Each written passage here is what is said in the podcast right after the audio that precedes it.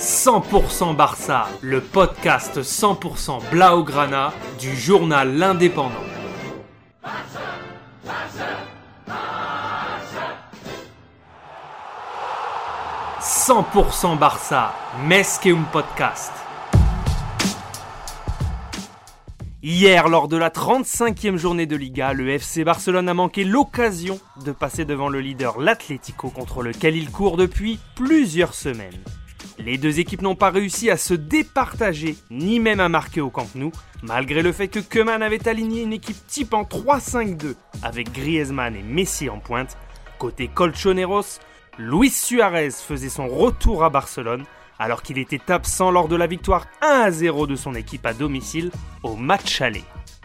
Les hommes de Simeone ont réalisé une bonne rencontre en faisant jeu égal avec les Catalans. Ils auraient même pu ouvrir le score par Correa, Suarez, Carrasco et Felipe en première période. Ter Stegen a été excellent en première mi-temps et c'est l'Atlético qui a été bien meilleur sur cette période. Ousmane Dembélé rentré en jeu aura sûrement des regrets, tout comme les Blaugrana avec sa tête non cadrée en fin de rencontre à la 85e, seulement 9 minutes après être rentré en jeu. C'était peut-être le but pour reprendre la place de leader. 7 et 6 tirs cadrés des deux côtés sur un total de 11 et 12 frappes.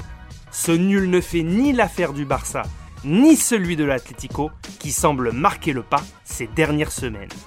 En revanche, c'est l'occasion pour le Real Madrid de Zinedine Zidane de prendre la tête ce soir en recevant à Barnabéu le FC Séville, quatrième. Rien n'est encore joué mathématiquement en Liga, le suspense est à son comble, on a hâte de connaître le dénouement.